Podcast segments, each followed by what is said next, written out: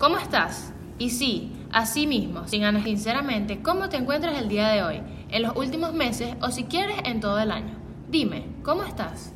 ¿Qué tal chicos? Bienvenidos a un nuevo episodio de Fluir y Ya, en el cual, bueno, nos pondremos un poco más serios que de costumbre porque hablaremos de un temita algo sensible.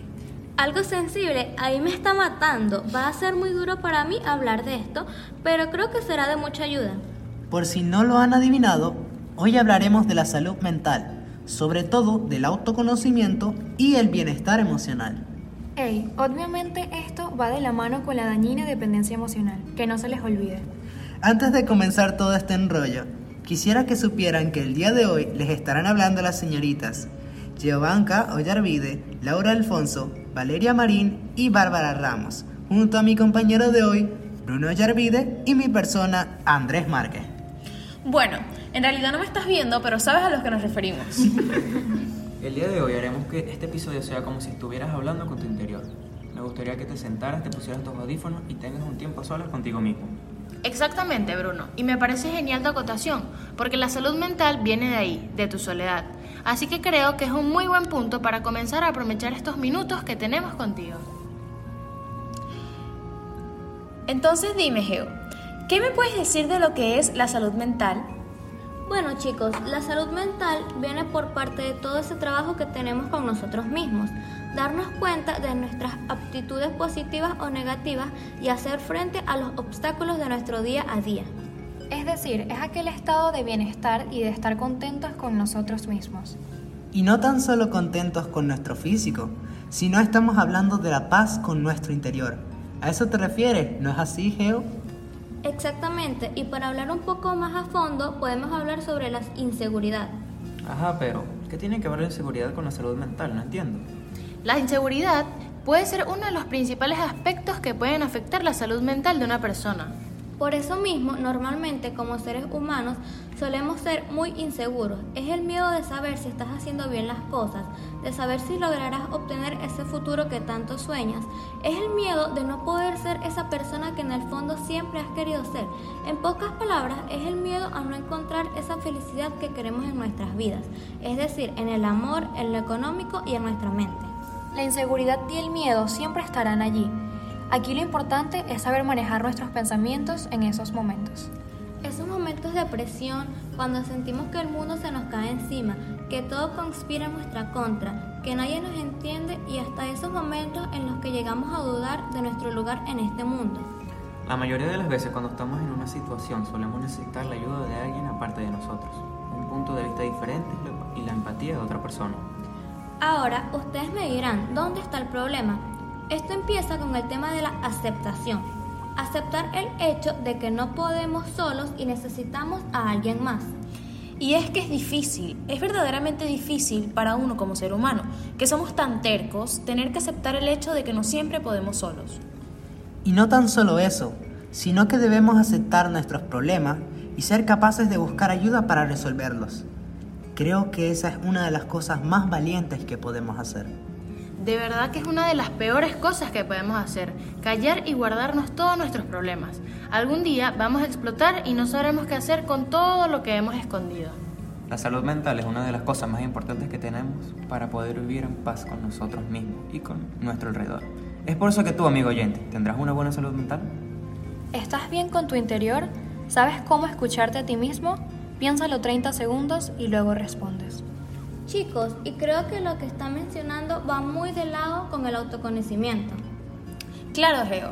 Y sería un placer hablarles ahora sobre cómo es este proceso de conocernos profundamente a nosotros mismos, sabiendo entender, entender, nuestras emociones, defectos y problemas en cualquier momento, que en otras palabras más simples sería el autoconocimiento.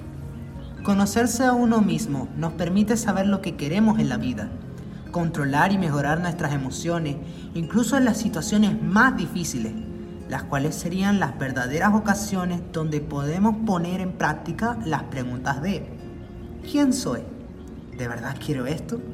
¿Qué tan vulnerable soy para hacerlo? Y que, por supuesto, están relacionadas a la autorreflexión y a la inteligencia emocional, que son las maneras más sencillas de definir, por así decirlo, la forma de cómo interpretamos nuestras emociones. El conocer y estar en claro lo que somos y lo que queremos en la vida nos permite ver los errores, no como fracasos, sino como ensayos. Es ver la vida con ojos llenos de luz. Lo mismo depende de cómo lo quieras ver y de la actitud que puedas tener. Exactamente, chicos. El autoconocimiento es muy importante para el desarrollo personal, lo que nos ayuda a proponernos metas y objetivos realistas que queramos lograr y, asimismo, saber identificar en qué etapa de nuestra vida nos encontramos. Es por esto que mejorar nuestro autoconocimiento servirá para cuidar nuestro bienestar general, específicamente nuestra autoestima, nuestra seguridad, nuestras relaciones y mejorar el, recibimiento de críticas ajenas. Tu último comentario es un muy buen punto, Geo. Conocer qué cosas podemos estar haciendo mal nos ayudará a aceptar y recibir consejos y críticas que nos ayuden a mejorar nuestras acciones. Obviamente, siempre y cuando sean dichas de la mejor manera. Y bueno, querido oyente, tu familia de Fluir y Ya quisiera dejarte algunos consejos para que mejores o empieces a conocerte a ti mismo. Es que sabemos que autoconocerte no es nada fácil. Creo que muy pocas veces se logra hacer por completo. Requiere de mucho esfuerzo y perseverancia. Ni yo mismo lo sé hacer.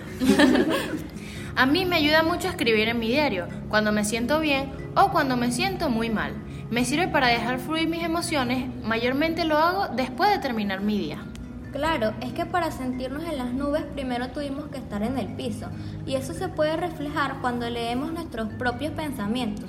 Por eso, a, partir de esto, podemos ir descubriendo nuestros propósitos en la vida y no caer en lo negativo de nuestra propia mente. Y saben, volver a uno de los temas que tocamos al principio del podcast, que sería bienestar emocional. Es que es muy importante sentirse bien consigo mismo y asimismo tener relaciones saludables. Hay muchas cosas que nos pasan día a día que pueden afectar nuestra salud emocional. Una buena salud emocional comienza siendo conscientes de nuestros pensamientos, sentimientos y comportamientos.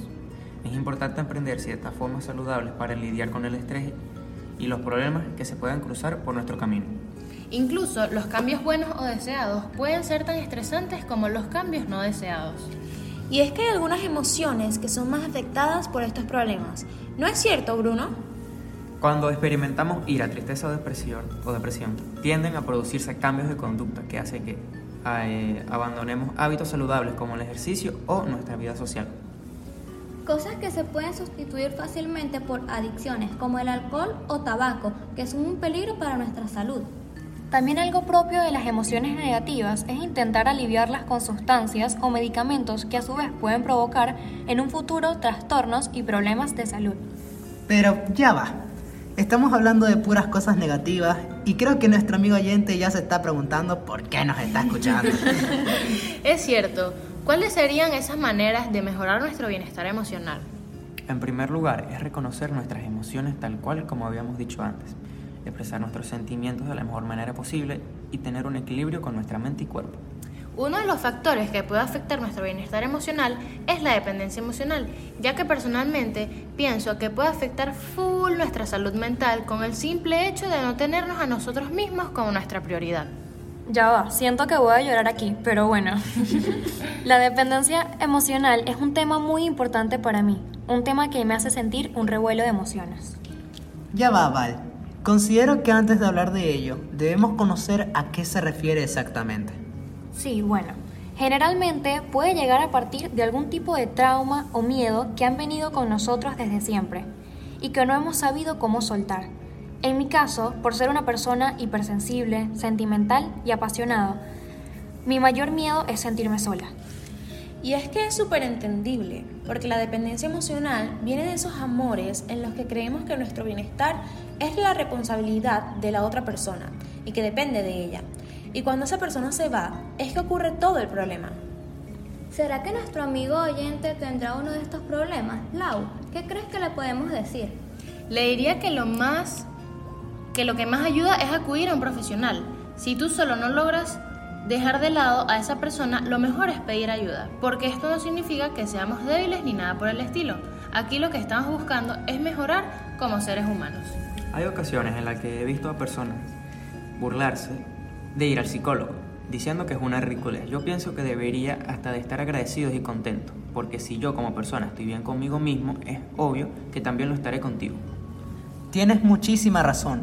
Y he escuchado de personas que han pasado por esta situación y al final llegan a sufrir de depresión e incluso de ansiedad. Hablemos de la desesperanza de sentirse incapaz de hacer las cosas por sí mismo y de necesitar a alguien constantemente al lado. Esto es verdaderamente horrible y puede producir angustia, desasosiego y lógicamente una profunda tristeza. Ok, pero ¿cuáles serían esas maneras para superar este proceso? Pienso que lo primero sería reconocer el problema y entender de dónde proviene para saber cuál puede ser esa solución. Por supuesto, Geo. Lo siguiente sería invertir en nuestro desarrollo personal y cuidar nuestra autoestima. Y por último, y creo que lo más importante, sería aprender de la situación, establecer las relaciones de pareja sanas y cambiar esas creencias erróneas sobre las relaciones, para no caer en lo mismo próximamente. Muchas veces nos aferramos a personas, cosas o situaciones por miedos a perderlas, a estar sin ellas, y entonces acumulamos sentimientos y emociones que tienen que ver con estas cosas que no estamos dispuestos a dejar ir. Sin embargo, soy creyente de que la dependencia emocional tiene solución hasta estando en una relación. Existen algunas cosas que nos deberíamos mentalizar o simplemente tener en claro. Saber que escogimos estar con nuestra pareja a pesar de sus errores, y no porque no hayan mejores que él o ella, sino porque simplemente es quien nos satisface, es quien nos gusta. Y por supuesto, trabajar de forma sana los errores cometidos. Son ustedes contra el problema, no el uno contra el otro. Entonces, chicos, para resumir, ¿cuáles serían aquellos puntos específicos que debemos de tener en claro para no sufrir de dependencia emocional? Es simple, debemos tener amigos de confianza con quienes podamos ser naturales. Nada de amigos tóxicos que puedan arruinar nuestra estabilidad emocional ni nuestra relación con nuestra pareja. Y por supuesto, no considerar a nuestra pareja como nuestro único lugar feliz. Nuestro lugar feliz somos nosotros mismos y es una de las cosas que debemos aprender. Bueno, querido oyente, espero que hayas podido aprender algunas cosas de esta transmisión tan especial. Desde cómo la salud mental afecta a nuestra paz interior y cómo nos preparamos para enfrentar diferentes experiencias en nuestra vida. A cómo podemos crear nuevos hábitos y adquirir nuevos puntos de vista que nos inspira a ser mucho mejores con el autoconocimiento. Hasta cómo debemos ser capaces de reconocer el impacto que nosotros dejamos que otras personas tengan en nuestra vida y cómo eso puede convertir en un terrible pozo de tristeza si no aprendemos a colocar límites. Y es mediante el conocimiento profundo de los temas discutidos hoy que podremos navegar nuestra vida hacia un rumbo no solamente más productivo, sino mucho más satisfactorio para nosotros como personas y para todos aquellos que tenemos en nuestro corazón. La verdad es que la salud mental es un tema que da para muchísimo más contenido, pero este es todo el tiempo que tenemos por hoy. Espero hayan disfrutado de este episodio. Nos vemos la próxima semana en la próxima transmisión de Fluir y ya.